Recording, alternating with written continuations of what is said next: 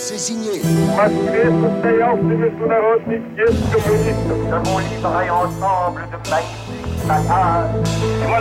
zusammengebrochen.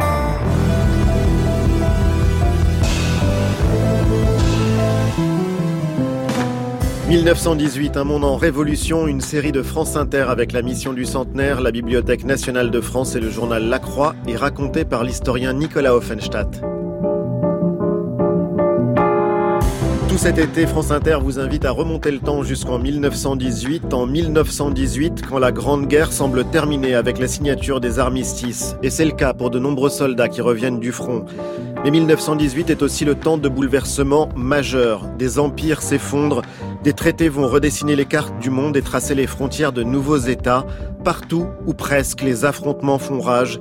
Querelles de territoire, guerre civile. Le monde de 1918 est en révolution et ces révolutions ont pris des formes très différentes. Nous vous emmènerons de l'Allemagne à la Chine, de la Russie au Proche-Orient et de la Finlande à l'Arménie. Et avant les commémorations de l'automne prochain, vous verrez ce que notre monde, celui de 2018, doit à 1918. 1918, un monde en révolution. Ali Badou et Nicolas Offenstadt sur France Inter. Premier épisode, l'Allemagne en 1918, et c'est bien sûr une Allemagne défaite qui sera bientôt écrasée par la paix. C'est aussi une Allemagne en pleine révolution, parcourue de mouvements, d'aspirations contradictoires. C'est surtout une Allemagne qui fonde et qui découvre la République. Bonjour Nicolas Offenstadt. Bonjour. Et merci de nous accompagner tout cet été. Quand on parle de l'Allemagne en 1918, on a tout de suite en tête 1933, l'arrivée d'Hitler au pouvoir. C'est pas si simple. Non, c'est pas si simple, mais c'est une bonne question parce que cette première république allemande, qui s'appellera la République de Weimar, elle peut être lue de deux manières différentes. Soit vous dites, ben oui, de 1918 à 1933, c'est pas très long. Donc ce serait une forme de république contre-modèle, celle qui échoue et qui conduit inéluctablement à la prise du pouvoir par Hitler. Donc en quelque sorte une république anti-modèle. Mais on peut aussi, et c'est une lecture qui se développe aussi en Allemagne aujourd'hui, dire, mais oui, mais en même temps, 1918, c'est la naissance de la démocratie allemande. Et on dit même, pour le lieu où euh, cette insurrection de 1918 a éclaté, c'est-à-dire à Kiel, dans le nord de l'Allemagne, on dit même aujourd'hui, c'est le lieu de naissance de la démocratie.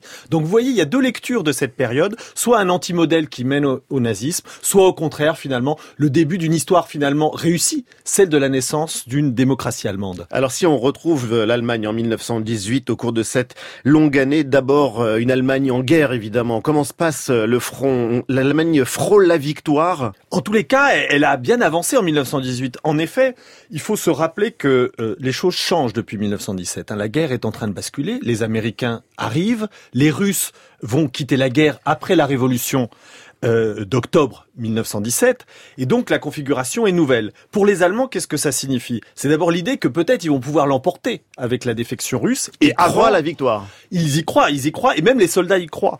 Ils y croient, euh, d'autant plus que euh, il faut y croire parce que les Américains euh, se renforcent. Hein, c'est en 1918 en réalité qu'ils arrivent sur le front de plus en plus puissants, de plus en plus euh, nombreux. Donc, au printemps, les Allemands décident de lancer une série de grandes offensives toute une série d'opérations qui vont être se succéder pendant le printemps et l'été 1918. Ces opérations ont pour but de percer le front Hein, euh, dans la Somme, dans l'Aisne, etc. Et euh, on va mobiliser des troupes, des troupes qui elles-mêmes vont être aussi, et ça c'est très intéressant, les soldats se remobilisent. On est pourtant déjà après des années de guerre, et on voit des soldats allemands qui y croient. Hein, et d'ailleurs, effectivement, ils vont percer, mais ils vont pas réussir à aller euh, jusqu'au bout des espérances. Et il y a l'échec de il... ces grandes offensives qu'on arrive à expliquer pourquoi cet échec? Alors, il y a plusieurs raisons. Euh, D'abord, les effectifs sont insuffisants. Il faut le rappeler, c'est une Allemagne qui fatigue. On y reviendra sur le plan social. Hein, donc, une infériorité en matière d'armement, en matière de logistique, un manque de mobilité qui empêche, même si les premières percées ont permis de renverser le front, d'aller beaucoup plus loin. Et puis aussi une armée qui va être touchée par la grippe espagnole, hein, qui est une terrible maladie euh, de 1918. En tous les cas, les soldats y ont cru, et c'est très important. Après l'échec des offensives à l'été, on voit quand même une très grande euh, désillusion dans l'armée allemande. Il y a une énorme déception des soldats. Comme s'ils avaient donné leur dernier espoir. Non pas tellement uniquement pour gagner la guerre, mais pour que cette guerre s'arrête enfin. Mais les responsables militaires allemands, Nicolas Offenstadt, masquent l'étendue du désastre. Ils ne disent pas, ils ne s'avouent pas que la défaite est imminente Absolument. Hein. Ce qu'il faut euh, rappeler, c'est qu'en réalité, en Allemagne, ce sont les militaires qui gouvernent. Hein, c'est pas le cas en France, c'est pas le cas en Angleterre, hein, mais le duo formé par euh, euh, Hindenburg et Ludendorff, c'est véritablement eux qui, en quelque sorte, commandent hein, et gouvernent en Allemagne. Et effectivement, ils masquent l'étendue du désastre, ils manipulent en quelque sorte la situation pour faire croire qu'ils ont plus de puissance qu'ils n'en ont, et surtout, ils sont déjà en train de faire retomber les responsabilités de la défaite en train euh, d'arriver sur l'arrière, sur le gouvernement civil. Et ça, on appelle la légende du coup de poignard euh, dans le dos. Absolument. Et ça, c'est fondamental, même je dirais pour toute l'histoire du monde, cette légende du coup de poignard dans le dos. Il faut s'y arrêter un petit peu. Qu'est-ce que c'est? C'est en quelque sorte une invention des militaires allemands, du commandement allemand et de tout un ensemble de conservateurs pour faire retomber sur l'arrière le poids d'une défaite qui est une défaite militaire. L'Allemagne a perdu la guerre militairement et euh, son armée n'était plus capable de gagner. Mais l'idée était de transférer cette responsabilité en disant si l'arrière n'était pas si agité, s'il n'y avait pas eu les grèves, si les démocrates et les socialistes ne nous avaient pas trahis, sous-entendu aussi souvent les juifs, la gauche, les bolcheviks, si tous ces gens-là avait soutenu l'Allemagne comme il l'aurait fallu, on n'aurait pas perdu. Alors pourquoi le coup de poignard dans le dos? Parce que du coup, c'est une armée qui aurait pu tenir, qui a été poignardée dans le dos par les civils, par la gauche, par la démocratie. Et donc l'idée et l'ambition des militaires est de faire retomber hein, sur un gouvernement parlementaire en quelque sorte le poids de la défaite. Et pourquoi c'est fondamental le coup de poignard dans le dos? Parce que ça veut dire que finalement la nouvelle République qui va naître, elle va hériter en quelque sorte hein, de ce péché initial, hein, celle d'avoir été responsable de la défaite que les militaires auraient pu gagner. Et donc du coup, ça va être instrumentalisé par tous les conservateurs, y compris par les nazis, en disant, voyez la République, c'est la République qui nous a fait perdre, c'est la République qui nous a mis dans la situation difficile du traité de Versailles. Et donc ce coup de poignard dans le dos, ça a été un instrument extraordinaire un argument massif pour les nazis en disant voilà pourquoi il faut lutter contre la République, contre les démocrates, contre le socialiste, contre les juifs. Et puis bien sûr, Nicolas, il faut parler du traité de Versailles. C'est dans tous les manuels d'histoire. Les collégiens, les lycéens apprennent le mot de diktat à cette occasion. Alors qu'est-ce qui se joue au moment du traité de Versailles? Il se joue évidemment le, règlement et le sort de l'Allemagne d'après-guerre, mais aussi l'impact évidemment des négociations de paix dans les luttes intérieures à l'Allemagne. Pourquoi parce que ce traité, évidemment, n'est pas simplement des clauses diplomatiques ou techniques. Alors d'abord, il faut dire qu'on l'appelle traité de Versailles, alors qu'il a été négocié à Paris, mais parce qu'il a été signé dans la galerie des glaces du château de Versailles le 28 juin 1919. Oui, évidemment, référence à, à l'endroit où l'Empire allemand s'était fondé. Et donc, ce traité de Versailles a un objectif politique d'ensemble, c'est de réduire la puissance allemande, évidemment, et d'assurer à la France une position euh, importante. Alors, ce qui est peut-être euh, parmi les choses les plus importantes dans ce traité que l'Allemagne a, reçu si durement et qu'elle a considéré comme un diktat, hein, il y a une vraie unité en Allemagne contre le traité, c'est que c'est aussi une lecture de la guerre. Son article très célèbre, c'est l'article 231. Qu'est-ce qu'il dit cet article? Il dit que l'Allemagne est responsable de la guerre. L'Allemagne reconnaît qu'elle est responsable pour les avoir causés de tous les dommages subis par les gouvernements alliés par la suite de la guerre qui leur a été imposée par son agression. Et qu'en pense l'historien? C'est vrai ou faux? C'est évidemment simplificateur, puisque les responsabilités de la guerre sont partagées. Donc c'est faire porter à un seul pays des responsabilités qui sont beaucoup plus partagées que le traité de le dit. Donc c'est quand même une lecture de l'histoire tout à fait partielle et partiale. Mais ça justifie les sanctions et ça justifie la punition que va subir l'Allemagne. Et ça justifie encore plus des réparations financières, puisque cette agression mérite réparation. Donc vous voyez une forme de clause morale, de clause symbolique qui est déjà évidemment un écrasement de l'Allemagne par euh, les puissances victorieuses. Mais il y a aussi des clauses territoriales qui sont assez importantes puisque 13% du territoire de l'Allemagne environ est euh, amputé. Bien sûr l'Alsace-Lorraine, qui revient à la France, la Poznanie, la Pologne, la Haute-Silésie, la Sarre, elle sera soumise à un référendum. En plus, la France tient à des garanties, des garanties avec l'occupation militaire de la rive gauche du Rhin, qui sera ensuite évacuée progressivement, mais aussi la démilitarisation de la rive droite. Donc vous le voyez, hein, il y a tout un ensemble de mesures. cette absurdité quand on regarde la carte de l'Europe issue du traité euh, de Versailles, c'est euh, cette ville de Danzig qui permet à la Pologne d'avoir un accès à la mer en traversant par une sorte de couloir le territoire allemand tout au nord, tout au nord. Absolument, hein, qui va évidemment ensuite poser des questions tout au long de l'entre-deux-guerres. Donc on le voit, hein, tout un ensemble de clauses territoriales tout à fait au détriment euh, euh, de l'Allemagne, clauses territoriales qui sont aussi complétées par des clauses proprement militaires, puisque vous le savez, hein, Versailles en quelque sorte c'est punir l'Allemagne, mais c'est punir aussi le militarisme allemand, l'impérialisme allemand. L'armée est réduite, elle est réduite à 100 000 hommes, ce que contournera par ailleurs l'Allemagne ensuite, dont 5 000 officiers.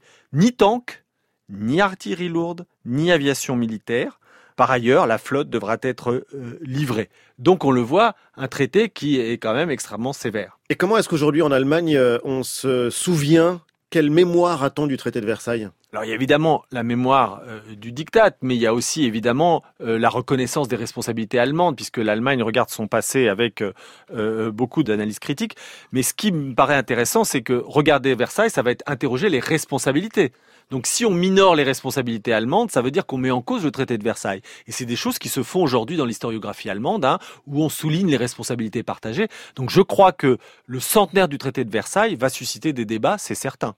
Alors vous nous avez décrit une Allemagne en train de se battre et qui mène de longs combats, qui euh, jette ses dernières forces dans la bataille, ça c'est sur le front. Et à l'arrière, dans les terres, dans la société allemande, il y a une série de protestations, d'effervescence, d'émeutes qui euh, commencent à s'organiser Oui, en fait, euh, d'une certaine manière, la société allemande elle-même, elle craque. Hein. C'est le cas aussi pour l'Autriche-Hongrie, hein, son allié. Pourquoi? Parce que l'Allemagne a été victime du blocus, et donc c'est une société qui est économiquement et socialement très affaiblie. Alors, outre les questions économiques, ça se traduit par la population par une pénurie alimentaire qui est on déjà... A faim. On a faim absolument, qui est déjà manifeste. Hein, euh, dès 1914 et cette pénurie ne va pas cesser euh, de s'aggraver. Donc la question de l'approvisionnement hein, et de la faim est centrale pour la société allemande.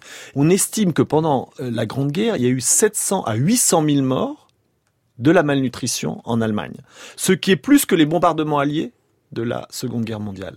Donc vous voyez que Ah oui. la question hein, de la faim et la question de la malnutrition qui est liée aux circonstances de la guerre, qui est liée au blocus, à la difficulté de s'approvisionner est fondamentale. Et effectivement, cette faim, ce manque de rations suffisantes suscite des protestations et des émeutes qui vont croissantes pendant la guerre.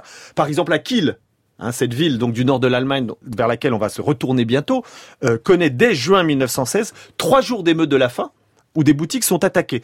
Donc le mécontentement se développe considérablement en 15, en 16, et plus ça avance, plus ça devient dur. Et en 1918, notamment en janvier, il y a une immense grève. Plus d'un million de travailleurs, effectivement, hein, et surtout, et c'est une grève très importante parce qu'elle signale ou elle signe le basculement de grèves qui étaient avant tout des grèves de protestation contre les conditions économiques et sociales, dans une grève de plus en plus politique. Parce qu'évidemment, pendant longtemps, la population tient, elle soutient son gouvernement. Donc ce sont des grèves ouvrières hein, pour les conditions de vie. Les mineurs demandent plus de salaire, plus de graisse. Hein, donc on n'est pas encore dans un processus politique, mais progressivement les choses changent en 1917-1918 et ces grèves, ces luttes, ces manifestations se politisent. Et ça, évidemment, ce sont des revendications qui demandent de plus en plus de choses, la paix. Hein, parce que les sociétés n'en peuvent plus de la guerre. Ça, Ouais. c'est pas spécifique à l'Allemagne, hein, mais ça se marque de plus en plus. Les soldats n'en peuvent plus, hein, et donc on réclame maintenant non pas seulement de meilleures conditions de vie, mais aussi la paix. Et plus encore, hein, dans un pays qui est un empire, il faut le rappeler, hein, même s'il y a un parlement, on demande aussi la, La démocratie. démocratie. Absolument. Et c'est justement de cette aspiration démocratique dont on va parler dans un instant. 1918, un monde en révolution, das Volk! Ali Badou et Nicolas Offenstadt. Es lebe das Neue! Es lebe die Deutsche Republik! Au bord de l'eau, un pigeon défunt. Pour un oiseau, mais quel drôle de fin. Sur la plage échoue sans cesse, jeté par les vagues, échoue sans cesse. Là-bas, à présent l'orage dort sous la grève. Tout gorgé d'eau, le sable s'élève, puis c'est l'oiseau foudroyé dans le creux de mes pas, reposé. Viens là, le soleil perce l'oiseau de ses raids et doux, rayons comme des aiguilles, une poupée vaudou. Le soleil perce l'oiseau de ses raids et doux, rayons comme des aiguilles, une poupée vaudou. Arrive-t-il d'un pays lointain? Se vola-t-il au regard éteint? Moi je crois revenu, apeuré et nu fond de ma mémoire rétive. Alors du temps qui passe, je remonte le cours jusqu'à l'impasse où gisent mes amours. Espérant trouver des plus, un souvenir de plus du pauvre oiseau reconnu. Le soleil perce l'oiseau et doux, rayons comme des aigus, une poupée vaudou. Le soleil perce l'oiseau gris rêves et doux, rayons comme des aigus, une poupée vaudou. Viens que je te mette à briller des doigts lumineux, de l'art enfantin qui appuie sur les plaies de tes yeux. Que je te mette à l'abri des longs doigts lumineux, de l'art enfantin qui appuie sur les plaies de tes yeux.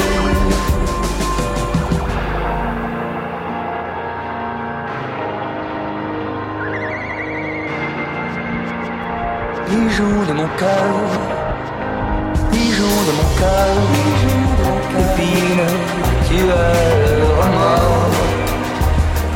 infatigable oiseau moqueur, pigeon de mon cœur, épine, le remords, infatigable oiseau. moqueur. Feu Chatterton sur France Inter, l'oiseau. France Inter. Ali Badou et Nicolas Offenstadt. 1918. Un monde en révolution. Et l'Allemagne en 1918, Nicolas Offenstadt, c'est donc une Allemagne qui bouge, qui est parcourue de mouvements de protestation extrêmement différents. Ça se passe dans cette ville, notamment, dont vous nous parliez tout à l'heure, cette ville qui s'appelle Kiel, qui est donc tout au nord du pays. Oui, tout à fait, qui est un grand port militaire de l'Allemagne et Kiel, d'une certaine manière, on l'a dit en ouverture, c'est aujourd'hui considéré finalement comme le lieu de la démocratie allemande. Alors pourquoi? Il faut revenir un peu sur place. On est fin octobre 1918. L'état-major de la marine prend cette décision un peu folle d'attaquer la flotte britannique alors qu'on est déjà dans des processus de négociation comme finalement un dernier geste héroïque pour préparer euh, leur réputation future de marine et puis l'idée de se radicaliser aussi dans un combat final pour protéger, dit-on, les côtes flamandes. En réalité, les marins voient ça autrement que l'état-major, et les marins n'ont pas du tout le sentiment ni l'envie de euh, mener une nouvelle attaque. Pour eux, cette attaque, c'est un contournement de la volonté gouvernementale de négocier l'armistice, et donc du coup, c'est évidemment éloigné de la paix et aller contre tous euh, leurs sentiments. Et, et, donc tout démarre avec une mutinerie des protestations des marins? Oui. Et il faut rappeler quand même aussi, il y a non seulement cette décision hein, de la fin octobre de lancer la flotte allemande contre les Britanniques, mais il y a aussi, si vous voulez, une marine où les soldats sont très maltraités, là aussi qui souffrent hein, de la faim, des conditions d'approvisionnement, et puis une distance entre les officiers et les marins qui est sans doute encore plus forte que dans l'armée de terre, avec l'exercice d'un pouvoir extrêmement dur, des tensions Hein, qui euh, datent évidemment depuis euh, bien plus longtemps que 1918. Et alors, qu'est-ce qui se passe? Eh ben, les marins refusent cette décision de l'état-major. Hein, et donc, on est d'abord à Wilhelmshaven, un autre port militaire important. Dans la nuit du 29 au, au 30 octobre, les marins refusent de lever l'ancre. Pendant la guerre, c'est un acte très grave, hein, c'est une mutinerie. Il y a des conflits entre les hommes et les officiers. Et sous la menace des sous-marins et des torpilleurs, cette mutinerie est relativement cantonnée, mais du coup, elle empêche évidemment Hein, ce plan final de la marine allemande de pouvoir partir en haute mer pour combattre. Et que fait l'état-major allemand? Il décide évidemment de séparer les différentes escadres et donc d'en ramener une, la très célèbre troisième escadre, à Kiel. Le 1er novembre, elle arrive aux écluses de Kiel, hein, par le canal, et donc qu'est-ce qu'on fait? On arrête les marins qui étaient responsables de la mutinerie, puisque l'idée évidemment de tuer dans l'œuf cette mutinerie, sauf qu'on n'est plus hein, au début de la guerre, et là évidemment la révolte est partout. Donc on débarque les meneurs à Kiel, mais les autres matelots, ceux qui ne sont pas arrêtés, n'entendent pas euh, se laisser faire, ils se rassemblent à la maison des syndicats et ils demandent la libération de leurs camarades arrêtés. Et alors à l'arrière, loin du front? On l'a dit, l'arrière n'en peut plus non plus. Donc les ateliers navals de cette ville de Kiel préparent la grève et les marins une manifestation. Donc la ville est en ébullition. Le 2 novembre, ils se rassemblent, ces marins, et insistent pour la libération de leurs camarades. Et le 3 novembre, c'est la date clé. Les révoltés demandent la libération des marins et se dirigent vers la prison où les meneurs de la révolte ont été emmenés. Sauf que les autorités navales de Kiel leur opposent des troupes encore fidèles et c'est une fusillade. Une fusillade que certains ont appelée le premier coup de feu de la Révolution. À Kiel donc, le 3 novembre, c'est 7 morts, 29 blessés. Ce sont les premiers tombés donc sur euh, le front de ce qu'on appellera ensuite la révolution démocratique. Absolument. Hein. C'est pour ça qu'on peut dire que cet événement est fondamental. Hein, le 3 novembre 1918, hein, avec euh, euh, ces morts de Kiel, hein, parce que d'abord c'est les autorités qui sont débordées et qui, paradoxe, demandent que des autorités socialistes viennent à Kiel pour essayer de cantonner ou de limiter la révolte. Sauf que c'est bien trop tard. Hein, on l'a vu, le front euh, déjà a, largement craqué. Beaucoup de soldats ont fait des grèves de la guerre déjà. Hein. Beaucoup sont déjà rentrés. Hein. On a une armée allemande qui n'est plus du tout ce qu'elle était autrefois. La société est épuisée par les privations. Et donc ce qui se passe, et c'est le deuxième événement important, à partir du 4 et du 5, se constitue un conseil des ouvriers et soldats. Et ça, c'est fondamental pour notre série.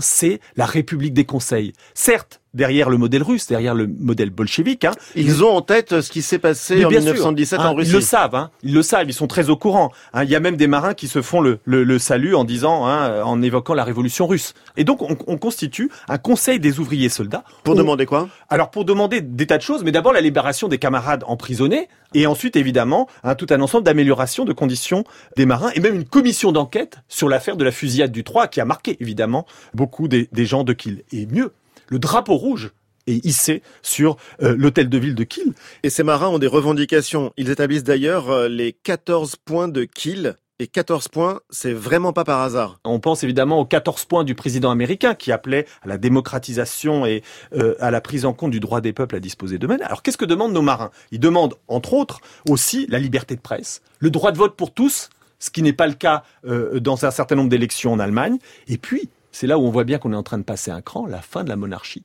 la fin de la monarchie et la création d'une république euh, des conseils. Donc on le voit, c'est vraiment le début euh, de la révolution allemande. Et d'ailleurs, le soir, c'est le député socialiste Noske hein, qui arrive à la gare pour essayer de ramener l'ordre. Et c'est tellement la révolution que le frère de l'empereur, Henri de Prusse, fuit la ville. Et un document exceptionnel qu'on peut trouver sur le site Retro News de la Bibliothèque nationale de France, euh, extrait de ce quotidien, le journal, quotidien français, qui publie dans son édition du samedi 9 novembre 1918 le récit de la fuite du frère du Kaiser.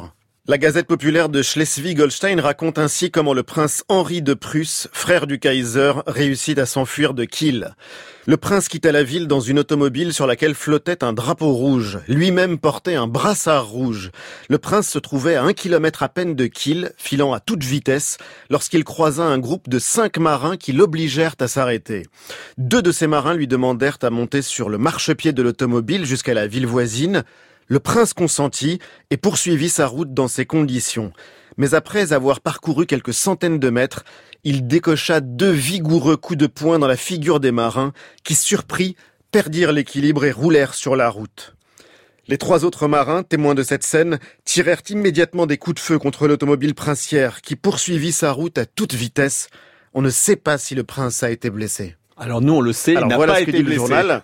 Absolument. Il n'a pas été blessé. Il n'a pas été blessé, mais c'est, euh, je crois, un texte qui dit bien hein, le désordre. Hein, où ce prince qui trônait à Kiel, c'était un des responsables de la flotte de la Baltique. Hein, il était dans le château de Kiel. Hein. On voit bien que là, évidemment, toutes les autorités sont en train de s'effondrer et l'empereur lui-même va fuir en Hollande. Donc, c'est le début de la révolution allemande. Et c'est le début de ce qu'on appelle la République des conseils. C'est un épisode crucial dans cette histoire. Expliquez-nous ce que ça veut dire. Alors ça, c'est quand même un mouvement extraordinaire dans toute l'Europe hein, de 1918-1919. Hein. C'est des formes de gouvernement démocratique ou des assemblées de soldats, de chômeurs, d'ouvriers, en quelque sorte, gouvernent la ville, la région. Ça va évidemment même euh, jusqu'en euh, Bavière. Cette République des conseils, c'est une forme de régime d'urgence hein, qui, en quelque sorte, doit gérer la révolution alors souvent socialiste, mais avec beaucoup de variété hein, dans les prises de position. La révolution des conseils n'est pas forcément bolchevique. On peut y trouver des sociodémocrates, on peut y trouver de, de simples démocrates, mais en tous les cas, la grande idée, c'est démocratiser l'État, et notamment en Allemagne, démocratiser la société, l'armée, l'administration. Certains, et c'est pour ça que ça porte en germe de graves tensions, certains sont beaucoup plus révolutionnaires que d'autres aussi dans cette République des conseils. Donc ce sont des mouvements extrêmement composites qui ont un objectif commun qui est plus de démocratie, mais sans qu'on sache exactement à quel régime ça va aboutir. Absolument. Hein. Tout ça prend du temps et on ne sait pas, hein, évidemment, fin octobre, début novembre, ce qui va en être. Mais ce qui arrive très vite, c'est que ces conseils vont s'étendre dans toute l'Allemagne. Hein. On a dessiné une carte des conseils. Alors ça s'étend de Kiel, ça s'étend par tous les moyens, par Donc avion, de ce port au nord de l'Allemagne, ça s'étend, on communique, la Alors nouvelle d'abord dans la région, dans le Schleswig-Holstein, évidemment, un des premiers conseils est pas très loin, à Flensburg, et puis évidemment, ça arrive dans la capitale, à Berlin, le 7 novembre où se déclenche une crève générale et des manifestations de masse. Et là, c'est plus du tout euh, uniquement des questions d'approvisionnement. Ces manifestations demandent la paix et la fin de la monarchie. Et il y a une autre date clé de cette Allemagne de 1918, c'est le 9 novembre. C'est la fin de l'Empire. La République est proclamée doublement Hein, par le socialiste Scheidemann et euh, par le grand leader révolutionnaire euh, Karl euh, Liebknecht. C'en est fini hein, de l'Empire allemand le 9 novembre. Progressivement donc, c'est ces conseils qui vont être, à vrai dire, assez vite contrôlés Hein, par les socialistes qui, eux, ont le pouvoir. Hein. il faut le rappeler. Il y a les socialistes d'une part qui sont finalement assez proches du pouvoir, et puis il y a une gauche révolutionnaire qui voudrait aller euh, euh, beaucoup plus loin. Et donc, ce monde est en révolution. Alors, une révolution à l'allemande, hein, c'est-à-dire qu'il y a beaucoup de choses qui fonctionnent. Il y a des témoins qui se disent, mais c'est étonnant, la révolution en Allemagne, bah, il y a beaucoup de choses qui marchent encore. Exemple? Bah, Par exemple, les tramways, les, les, tout un ensemble de choses, finalement, circulent assez euh, comme à l'ordinaire. et donc, on a des écrivains qui racontent dans leurs témoignages que finalement, ils s'étonnent d'une révolution si douce. En réalité, elle va pas être douce très longtemps, mais partout, les royaumes s'effondre parce que l'Allemagne était un empire euh, euh, fédéral hein, avec euh, des souverains à la tête des différents États qui eux aussi abdiquent ou quittent le pouvoir. Donc c'est l'effondrement des têtes couronnées en Allemagne. Il faut rappeler que l'Allemagne de l'époque est composée de nombreuses principautés, donc partout il y a des princes, il y a leurs familles et leurs cours aussi, et tous doivent s'enfuir. Absolument. En Saxe, en Bavière, dans le Württemberg. Alors, on a du mal à le croire aujourd'hui, mais la Bavière est en révolution. Hein, la Bavière est en révolution, il s'y affirme même une république des conseils. Hein, donc, c'est un monde qui est complètement bouleversé. Donc, sous l'égide des socialistes, hein, qui contrôlent progressivement le pouvoir, qui vont d'ailleurs réussir aussi, en quelque sorte, hein, à marginaliser les conseils. C'est-à-dire ces tentatives d'assemblée de démocratie directe, hein, qui, en quelque sorte, rassemblaient euh, les citoyens, ouvriers, soldats, etc. Euh, évidemment, tout ça va être canalisé et on va marcher progressivement vers une république euh, parlementaire avec quand même le droit de vote des femmes. À suivre avec vous, Nicolas, le portrait de Max Hultz, celui qu'on a appelé le Robin des Bois ou le Che Guevara allemand. Well, show me the way to the next whiskey bar. Oh, don't ask why. Oh, don't ask why. Show me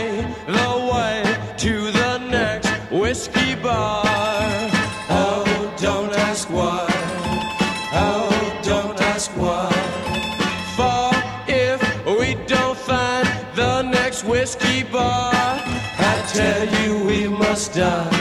I tell you we must die. I tell you,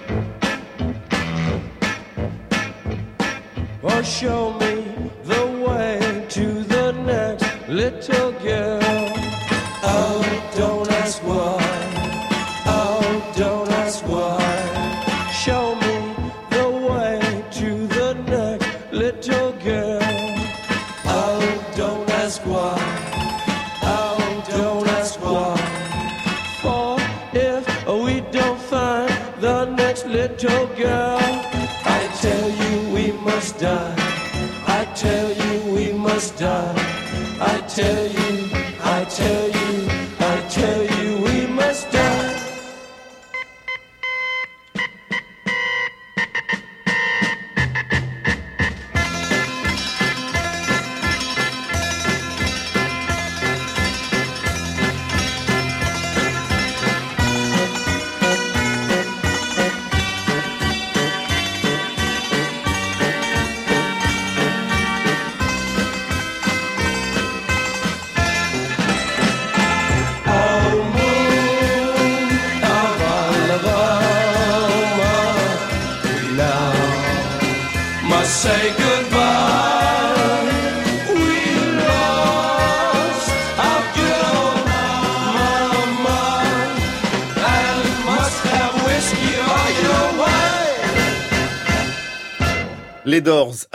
Song. 1918, un monde en révolution sur France Inter. Qui est Max Hultz, celui qu'on a appelé le Robin des Bois, le Che Guevara allemand, Nicolas Offenstadt? C'est un personnage tout à fait fascinant et qui vraiment incarne hein, les bouleversements révolutionnaires de 1918-1919 en Allemagne. Pourquoi est-ce qu'il les incarne? Parce que si on raconte son histoire, avant 1914, c'était finalement un petit personnage modeste. Il est né en 1889 hein, à Riesa, dans l'Allemagne de l'Est, en Saxe. Euh, dans une famille de paysans modestes et, et, pieuses. Il va fuir cette famille en Angleterre, puis il reviendra à Berlin. C'est quelqu'un qui est très pieux. Hein. Il participe à une association de célibataires chrétiens parce que ses désirs doivent être contenus. Euh, il adhère à la Croix Blanche, qui est une association de tempérance évangélique. Donc il est beaucoup dans, dans les tentatives de contrôle de lui-même, de ses pulsions, de sa jeunesse. Il va devenir projectionniste et financer ses études par de petits métiers. Et puis en 1914, la guerre éclate et il est dans la ville de Falkenstein. Et pour des raisons religieuses, il est peu enthousiaste pour la guerre, mais il fait son devoir comme euh, beaucoup euh, à l'époque. Et très vite, il est heurté, notamment par les massacres de populations civiles en Belgique, par le comportement des officiers, par les violences qu'il voit, par les champs de cadavres. Et peu à peu, dit-il, il se met à réfléchir, il se met à douter, parce qu'on a la chance d'avoir ses mémoires. Un rebelle dans la Révolution, ça a été publié en français et en allemand. Et donc il raconte son accablement, ses doutes, tout en disant pratiquer toujours la religion, lire le Nouveau Testament. Donc c'est pas du tout un rebelle de nature. Il écrira en tant que soldat, j'essayais de faire mon devoir, mais je doutais de plus en plus sérieusement de ce que l'on exigeait de moi. Et puis au front, il y a du brassage. On rencontre des gens, et notamment le socialiste, qui va être un grand personnage de la gauche allemande, Georg Schumann, et progressivement, Hulst perd la foi et de plus en plus il adhère au socialisme. Et alors que fait-il en 1918 Quand la guerre est terminée, il retourne dans euh, sa région en novembre 1918 et cette région est en ébullition. Il participe au Conseil des ouvriers et soldats.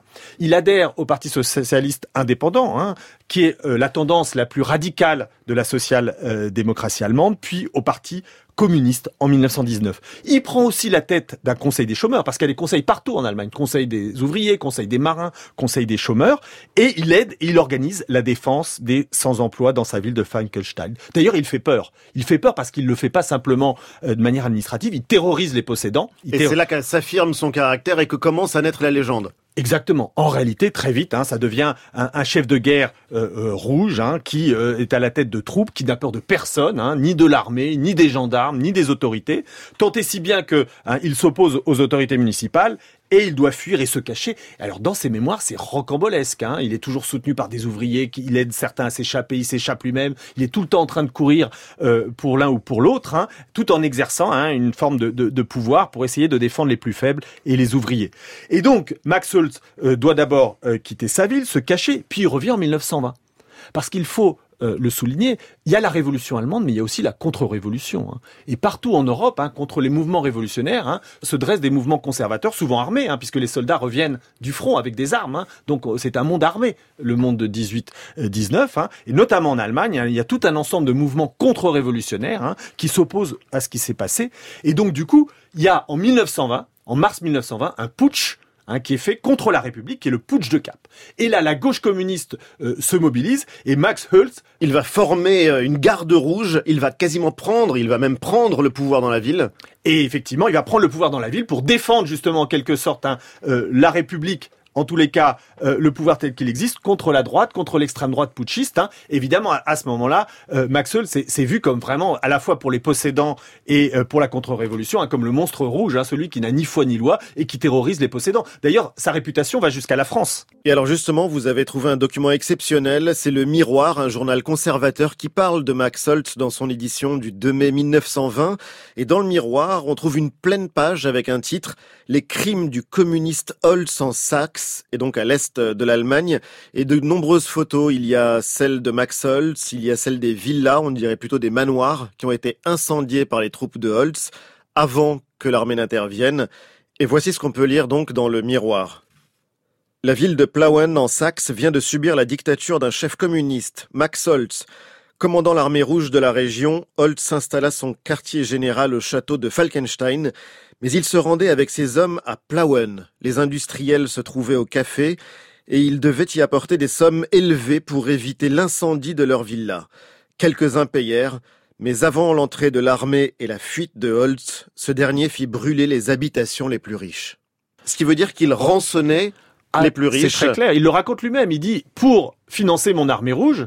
Hein, et pour se battre contre l'extrême droite, il faut de l'argent. Donc il a demandé effectivement la participation des industriels et il l'a demandé à sa manière, hein, c'est-à-dire à celle d'un Robin des Bois euh, euh, rouge. Donc c'est vraiment un personnage indiscipliné. Hein. Ce n'est fait que, que de fuite et de contre-fuite, hein, que de lutte et de guerre et de violence. Et au point qu'il va être exclu du Parti communiste? Absolument, parce qu'il est tellement indiscipliné qu'il est exclu du parti, puis il sera ensuite réintégré. Et d'ailleurs, il participera encore à une insurrection en mars 1921, en attaquant là encore banque et industrie, et en appelant, puisqu'on a vu que la République est en train doucement hein, de prendre une forme seulement parlementaire, en appelant à une nouvelle République des conseils. Il doit s'enfuir à Berlin, où il est arrêté, et il est notamment accusé du meurtre d'un grand propriétaire, et du coup, il sera emprisonné. Et c'est un personnage tellement célèbre que les grands noms du temps vont prendre la défense de Holtz. Thomas Mann, Brecht, Einstein. Absolument, tout ce monde-là, parce que euh, est, victime d'une injustice, hein, puisque le coupable se rendra, et on sait que c'est lui qui n'est pas responsable de ce meurtre. Et d'ailleurs, quand il sort de prison, il est accueilli en 1928 hein, par des euh, dizaines de milliers euh, de travailleurs qui l'acclament. Holtz va partir s'installer en Union soviétique et travailler pour le Comintern, mais il semble assez opposé au stalinisme. Et euh, sa mort reste mystérieuse. En septembre 1933, son corps est retrouvé dans un fleuve près de Gorky, et évidemment, on pense qu'il est peut-être pas mort, hein, alors qu'on dit qu'il était bon nageur d'une mort naturelle. Mystère. C'était Max Schulz, le Che Guevara, le Robin des Bois allemand. Et l'Allemagne, donc, en novembre 1918, découvre la République, fonde la République. Ça veut dire que la révolution est terminée, Nicolas? Oui et non. Parce qu'il y a deux gros problèmes qui se posent. C'est d'une part, c'est que euh, l'Allemagne, évidemment, euh, c'est un pays euh, très structuré. Donc, que faire des institutions anciennes qui ont supporté l'ancien régime et supporté la guerre? l'Empire. Absolument. L'armée, la justice, les institutions impériales. hein. Et en réalité, les nouveaux gouvernants, et notamment les sociodémocrates, hein, sous la direction de Hebert, vont être très prudents. Ils vont ménager l'armée, ménager la justice, ménager de nombreuses institutions de l'ancien régime. Et c'est sans doute quelque chose qui va être fatal à la République de Weimar. hein. Pourquoi? Parce qu'en réalité, ce sont des euh, corps qui sont fondamentalement hostiles à la République. Et donc, euh, dans les violences qui vont s'exercer après, notamment de la part de l'extrême droite, hein, euh, la, la République ne sera pas soutenue toujours par les institutions qui devraient la porter. Hein, et donc, du coup, c'est la question de savoir est-ce qu'il aurait fallu républicaniser l'Allemagne et pas seulement lui mettre des institutions républicaines? Et puis, de son côté, la gauche se divise aussi. Et ça aussi, c'est dramatique quand on regarde cette fois euh, 1933. C'est une gauche totalement éclatée. C'est une gauche qui se divise de plus en plus. En gros, euh, euh, elle est assez complexe, la gauche allemande. Il faut le rappeler, c'est un grand pays intellectuel. Euh, c'est le pays de Marx.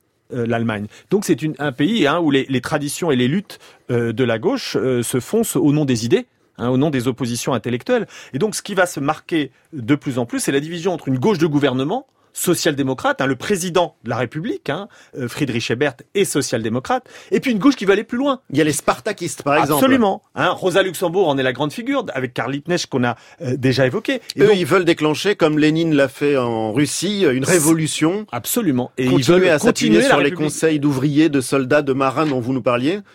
Absolument. Ils veulent aller plus loin. Ils veulent aller plus loin et donc que la République des conseils soit le mode de gouvernement, euh, modèle évidemment, en partie de la révolution russe. Et donc, euh, il commence à y avoir de, véritables affrontements. Et notamment, il y en a un qui est très célèbre à cette époque, hein, puisqu'il a lieu à Noël euh, 1918, hein, où une division de la marine, hein, qui est très ancrée à gauche, euh, se heurte au gouvernement.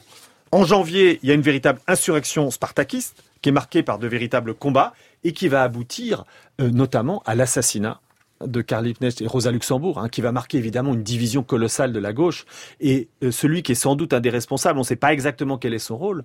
Vous vous en souviendrez, Ali, c'est lui qui était arrivé pour contrôler les marins de Kiel. C'est toujours Gustav Noske, hein, qui est responsable euh, de l'armée euh, dans cette République de Weimar et qui est sans doute un de ceux qui a participé ou en tous les cas légitimé euh, l'assassinat des leaders spartakistes. Donc vous voyez jusqu'où va la division de la gauche et c'est quelque chose qui sera évidemment fatal à la République parce que lorsque l'extrême droite prendra de l'importance et lorsque les nazis s'approcheront du pouvoir, ils vont tomber en face d'eux sur une gauche divisée. Et les communistes qui ont en partie récupéré l'héritage spartakiste diront on va pas collaborer avec ceux qui sont les assassins de Rosa Luxembourg et de Karl Liebknecht. Et donc face aux nazis, c'est une gauche ultra divisée qui va avancer euh, pour sa perte. Et dans un instant, Nicolas, vous nous direz comment résonne 1918 dans l'Allemagne de 2018. 1918, un monde en révolution.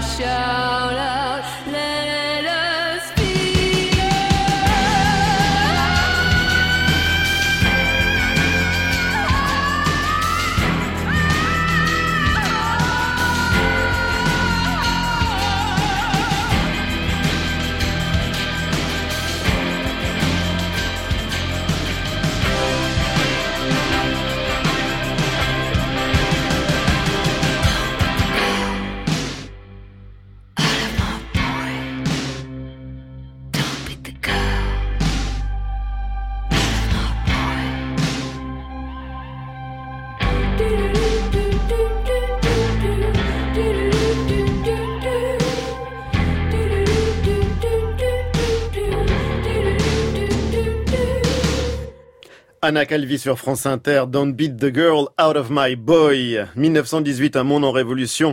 Dernière partie avec vous, Nicolas Offenstadt. Et cette question, quelle est la mémoire de 1918 en Allemagne aujourd'hui? Comment va-t-on commémorer? Est-ce qu'on va commémorer la Grande Guerre? Alors vous savez, c'est assez étonnant, euh, mais la Grande Guerre a une place assez limitée dans la mémoire allemande. La Grande Guerre dans son ensemble. Euh, pourquoi On pourrait s'imaginer qu'il y a eu autant de millions de morts. Absolument. Il n'y a pas de raison objective, évidemment, mais la mémoire n'est jamais objective. La, mémoire est toujours liée, évidemment, aux sociétés qui la portent. Et donc, en Allemagne, en réalité, il y a eu tellement de choses depuis, avec évidemment le nazisme, la Seconde Guerre mondiale, la partition d'après la Seconde Guerre mondiale, puis ensuite la réunification des deux Allemagnes hein, en 1989-1990, que du coup, on dit souvent que en Allemagne, en quelque sorte, la guerre de 14 est beaucoup plus loin que chez nous dans le temps. Certains la comparent même en disant il y a autant d'intérêt pour la guerre de 14 que pour nous la guerre de 1870. Ah oui. Qui nous est beaucoup plus lointaine, évidemment. Donc du coup, euh, le centenaire a été assez décalé, c'est-à-dire qu'il y avait beaucoup plus de choses en France qu'en Allemagne, même s'il y a un phénomène de, rattrapage et qu'il y a de nouveaux questionnaires euh, qui euh, émergent. Il y a aussi quelque chose qu'il faut rappeler, ça va nous faire réfléchir un peu sur la démocratie allemande contemporaine, c'est qu'en Allemagne, évidemment, tout ce qui touche à l'armée est traité avec beaucoup plus de précautions qu'en France. On n'imagine pas l'armée allemande défiler dans Berlin, comme nous le 14 juillet. Parce que tout ce qui touche au militarisme, tout ce qui touche à l'armée, tout ce qui touche aux militaires, ça renvoie toujours les Allemands, quand même, hein, à la période du nazisme et de la Seconde Guerre mondiale. Donc on a une beaucoup plus grande distance hein, à toutes les cérémonies, à toutes les commémorations euh, qui utiliseraient un registre par trop militaire, ce qui est une grosse différence. Hein. Nous, dans nos commémorations, les militaires sont partout. Mais donc, en novembre 1918, les Allemands se rapportent à, à quelle date? Au 11 novembre? Alors, la date de l'armistice ou au 9 novembre dont vous parliez, euh, la date de fondation de la République euh, de Alors, Weimar le 11 novembre, évidemment, ne peut pas être euh, un jour hein, aussi important, parce que d'abord, l'Allemagne, n'oublions pas, c'est une défaite, évidemment. Donc le 11 novembre n'a pas de sens pour une commémoration. Hein, on commémore pas une défaite euh, comme une victoire. Alors le 9 novembre, évidemment, c'est une date républicaine. Et d'ailleurs, c'est une date auquel on avait pensé pour en faire, après 1989, la fête nationale de l'Allemagne. Ce qui n'a pas été le cas. Pourquoi? Parce que ces deux autres choses, évidemment, Le 9 novembre 1918, il n'y a pas que ça, il y a aussi un autre 9 novembre. Il y en a deux autres même. D'abord la nuit de cristal, donc les pogroms contre les juifs en 1938, et puis ensuite évidemment euh, la révolution hein, de 1989. Et Hein, la chute du mur Voilà. Le Et donc 9 du coup, novembre 1989. et donc du coup, si vous voulez, c'est une date qui est compliquée. Hein, parce qu'elle mélange beaucoup de choses, et y compris des choses à la fois qu'on peut considérer comme positives dans l'histoire de l'Allemagne, mais d'autres évidemment extraordinairement négatives, hein, comme le euh, 9 novembre euh, 1938. Donc elle n'a pas été retenue comme euh, fête nationale. Mais c'est intéressant parce que ça montre toutes ces ambiguïtés, tous ces feuilletages du souvenir. Alors Et qu'est-ce qui peut bien rester aujourd'hui de cette révolution allemande? D'abord, il y a plusieurs interprétations. On l'a bien vu dans notre récit euh, jusqu'ici. En quelque sorte, il y a plusieurs révolutions.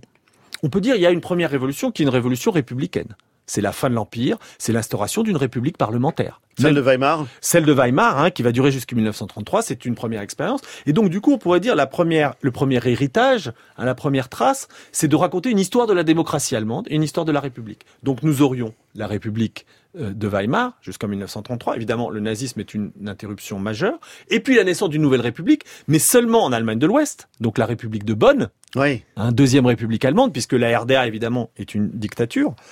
Euh, même si c'est la République démocratique allemande, elle n'a pas le caractère qu'on entend aujourd'hui par République. Et puis troisième moment républicain, évidemment, la République dite de Berlin, hein, celle d'après 1990. Donc vous voyez, il y a une forme de mémoire républicaine qui va souligner l'idée, peut-être que Weimar a échoué, peut-être que Weimar hein, s'est effondré sous les coups euh, du nazisme, mais c'est quand Mais même... la- c'est là que ça a commencé, l'histoire démocratique Exactement. allemande a Hein. commencé avec Voilà. Weimar en 1918. Et d'ailleurs, ce qui est assez intéressant, c'est qu'il y a aussi une mémoire allemande qui dit mais les conseils aussi, c'est de la démocratie.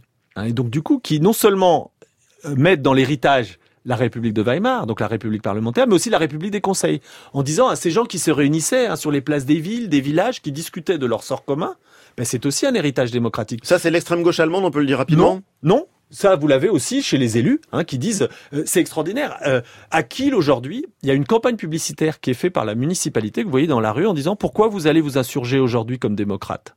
Donc la révolution est transformée en quelque sorte hein, en une forme d'engagement démocratique permanent.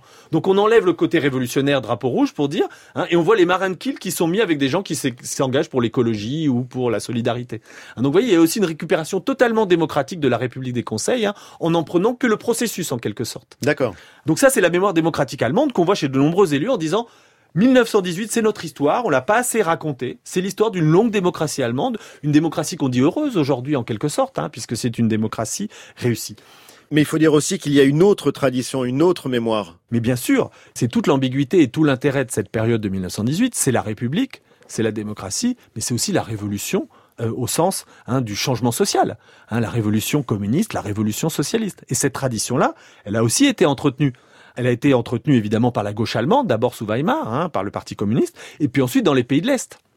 Alors, ce qui est intéressant, c'est qu'un des pays qui a entretenu la mémoire de 1918, c'est la République démocratique allemande, hein, 1949, hein, 1990, cette petite république donc un socialiste du bloc de l'Est, qui avait tout intérêt à mettre en avant la révolution de novembre 1918. Pourquoi? Parce qu'on disait toujours, quand vous étiez communiste, la grande révolution, c'est la révolution d'octobre. Oui. C'est la révolution bolchevique. Le grand modèle, c'est les Russes. Et en plus, de toute façon, ils ne le laissent pas oublier, puisque comme on le sait, hein, c'est eux qui exercent une emprise euh, complète sur le bloc de l'Est. Et notamment sur la RDA. Absolument. Mais eux, les Allemands de la RDA, Ils cherchent disent- aussi à revendiquer leur part d'héritage, leur histoire oui, en et ils disent- 1918. et ils disent, nous, on a eu aussi notre révolution. Hein, et du coup, euh, le souvenir de novembre 1918, hein, c'est quelque chose qui est très important à RDA. Et il y a une grande manifestation hein, en janvier, par exemple, hein, où on se rend en cortège hein, sur la tombe hein, qui est à euh, Berlin-Est, hein, au cimetière des socialistes, sur la tombe des deux assassinés de la révolution spartakiste, donc Rosa Rosa Luxembourg. Luxembourg et Karl Liebknecht. Donc cette mémoire de novembre 1918, elle est très importante en Allemagne de l'Est, elle est très importante dans le monde communiste parce que ça fait partie, c'est en quelque sorte à la fois une suite de la révolution russe de 1917, mais aussi une voie allemande vers le socialisme. Donc quoi de mieux que pour légitimer la RDA que de dire, bah attendez, bien sûr que les Russes ont donné le, euh, le là et que les Russes restent le modèle, ils n'ont pas le choix d'ailleurs. Hein. mais nous aussi, on a une révolution allemande et cette révolution, c'est la révolution de 1918, c'est la révolution des conseils. Et attention, c'est la révolution, évidemment, spartakiste qui est mise en avant. Et c'est toujours intéressant de voir euh, comment on raconte l'histoire. Alors comment justement le, est-ce que le Parti communiste allemand en RDA raconte les raisons pour lesquelles ça n'a pas marché? Ça n'a pas marché parce qu'il n'y avait pas encore de Parti communiste puisqu'il a été fondé à la suite de la Révolution. Et donc il faut un parti pour guider une révolution. Hein. et donc du coup, vous voyez qu'il y a toute une histoire. Alors donc deux traditions, une tradition démocratique hein, et une tradition euh, on pourrait dire, beaucoup plus engagé, beaucoup plus euh, révolutionnaire. C'est les deux euh, aspects de la révolution allemande. Et de sa mémoire. Et aujourd'hui Alors, et du coup, on a aussi évidemment les, deux traditions aujourd'hui. Hein. vous avez encore une gauche allemande radicale, hein, qui est pas très importante dans l'espace public, mais qui existe, qui va évidemment célébrer la révolution bolchevique, la révolution allemande, la tradition spartakiste, hein, qui existe.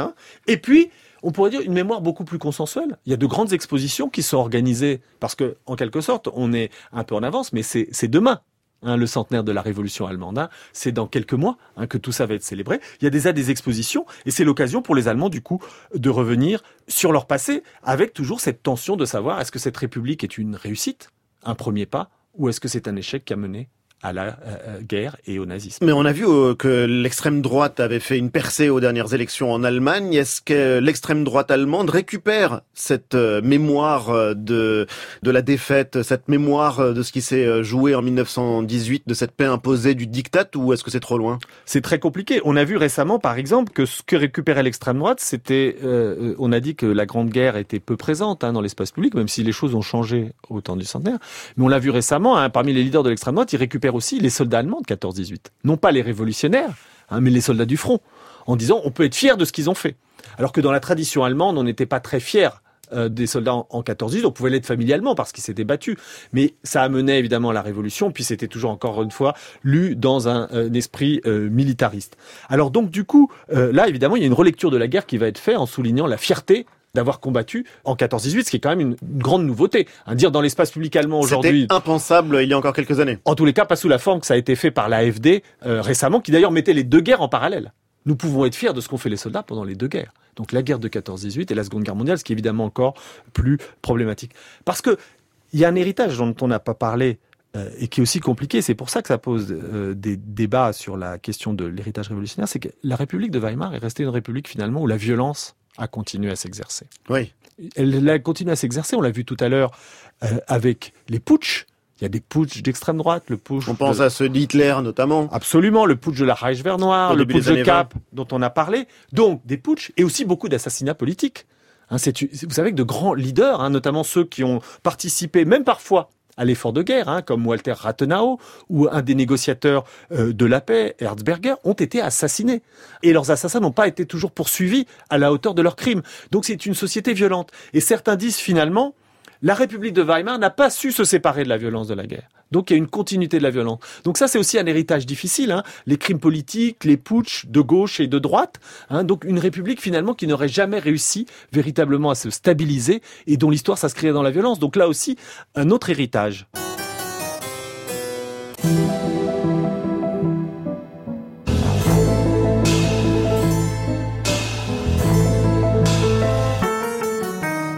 Merci Nicolas Offenstadt. Pour aller plus loin, rendez-vous sur le site de l'émission. Les articles de la presse de l'époque sont sur le site Retro News avec vos commentaires, Nicolas.